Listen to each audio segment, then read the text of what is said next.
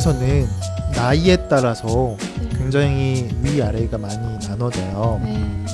근데 그 중국에서는 나이에 따른 이런 건 없, 없죠. 음, 중국에서도 있어요. 있어요? 네. 어, 그러면 그러니까 이런 것 같아요. 한국에서는 형이잖아요. 네. 누군가 친구처럼 이렇게 지내도 형이면 뭔가 어, 내 그냥 다른 나이가 같은 친구랑 대하는 게 달라요. 네. 서로 간에. 네. 그래서 형은 형인 사람이 동생한테 굉장히 편하게 대하고 네. 동생은 형을 조금 불편하고 좀 뭔가 존경. 어, 존경을 해야 되는 네. 뭐 이런 거가 있어요. 네. 중국에서는 이 정도는 아니죠. 중국에서는 이 정도는 아니에요. 근데 어, 어른들한테 좀 존경해야 음, 하는 그렇죠. 것 같아요. 네. 한 살 차이도 존경해요? 그런 그런 거 아니에요. 그런 건 아니에요. 네. 음, 나이 차이가 많으면 좀 음. 그래, 그래요. 한국에서는 어, 초등학생 중에서 제일 무서운 초등학생이 네. 초등학교 6학년. 6학년이 제일 무서워요. 네. 초등학교 6학년. 왜요? 초등학교에서 제일 위에 있잖아요. 네. 그러면 초등학교 5학년, 네. 6학년, 5학년이 6학년한테 함부로 못해요. 와. 말도 잘 못 걸어요. 네. 무서워서. 와. 그리고 초등학교 6학년은 5학년한테 너희가 무슨 그 정도예요? 어, 그, 그러니까 물론 이제 친하게 지내는 애들도 있어요. 네. 친하게 활동하고 서클 활동이나 이런 거 하긴 하지만 어 뭔가 그 그런 게 있어요. 초등학교 5학년일 때 기분이랑 음. 초등학교 6학년 때 기분이랑 너무 달라요. 왜냐면 초등학교 6학년이 되면 그 초등학교에서 제일 높으니까. 음. 중학교도 마찬가지예요. 중학교 1학년이면 굉장히 뭔가 조용조용 있어야 되고 네. 소심하고 이러는데 중학교 3학년이 되면 중학교 내에서는 제일 나이가 많으니까 네. 자기 마음대로 이렇게 막 자신감이 굉장히 많아져요.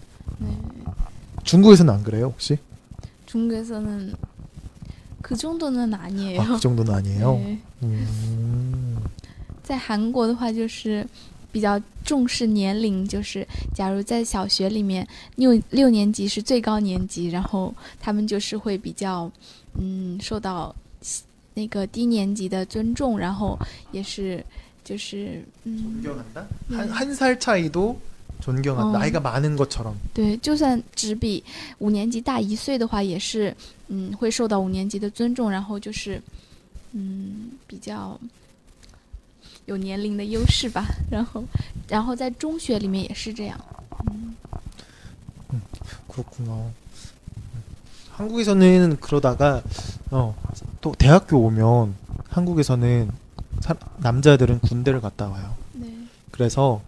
군대 갔다 온 선배까지 합치면 대학교에 딱 오는 순간 나이 차이가 굉장히 크게 나요.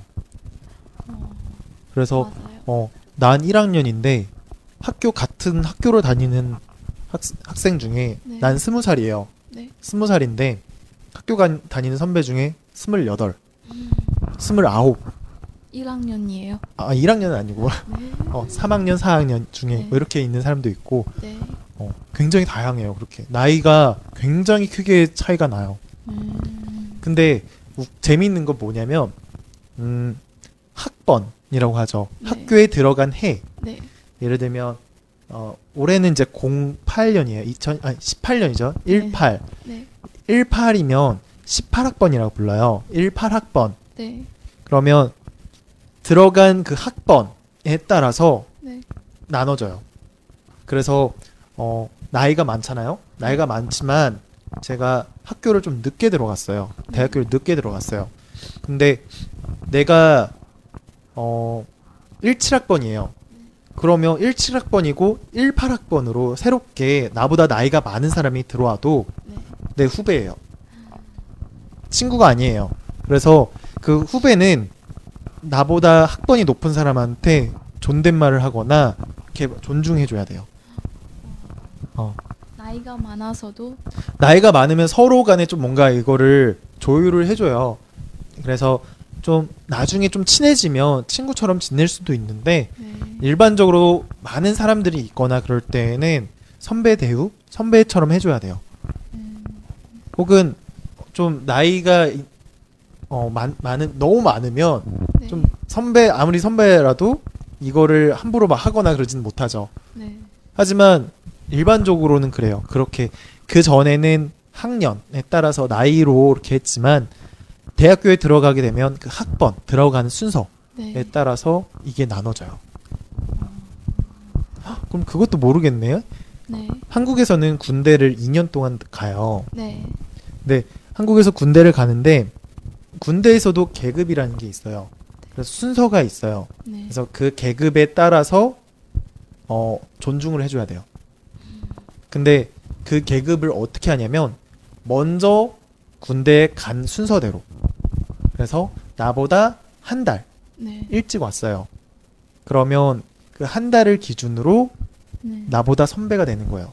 그럼 2년 동안 나보다 선, 선배가 되는 거예요. 그래서 군대에서가 제일 심해요, 그게. 그래서 어, 나이 차이가 많이 나요. 네. 그래도 나보다 나보다 늦게 들어왔어요, 군대를. 네. 그러면 굉장히 이게 계급 차가 있, 있는 거예요. 그래서 이걸 존중해 줘야 돼요. 嗯，在韩国的话，就是那个，嗯，在军队里，男生都要去军队嘛，然后他们，嗯，就是假如说你年龄比较大，但是你比年龄小的人晚去军队，但是你也得尊重他，因为你比他晚去那个军军队，对阶级这个概念还是比较重视的。 어, 이런 거 하나도 몰, 몰랐어요. 네, 진짜? 몰랐어요. 그래서 나 같은 경우에도 저도 군대를 갔어요. 네, 네, 군대 갔을 때 제가 군대를 갔을 때 저는 좀 늦게 갔어요. 22살 때 갔어요, 군대를. 근데 나보다 한 3, 4일 먼저 온 사람인데 네, 그 달수가 바뀌었어요. 네, 달이 바뀌어요. 그래서 6월, 7월. 그래서 6월에 온 사람이 나의 선임이에요. 나보다 높은 사람이에요. 네, 근데 며칠 차이로 제가 7월에 들어갔는데 네. 저는 후임이에요. 네, 근데 저보다 두 살이 어려요. 스무 살이에요. 네. 그래서 20살인 스무 살인데 내가 더 나이가 많은데도 존중해 줘야 돼요. 어, 존중하지 않으면 거기에서 굉장히 크게 벌을 받아요. 어. 그런 적도 있어요. 음. 그렇구나. 나이가 있었구나.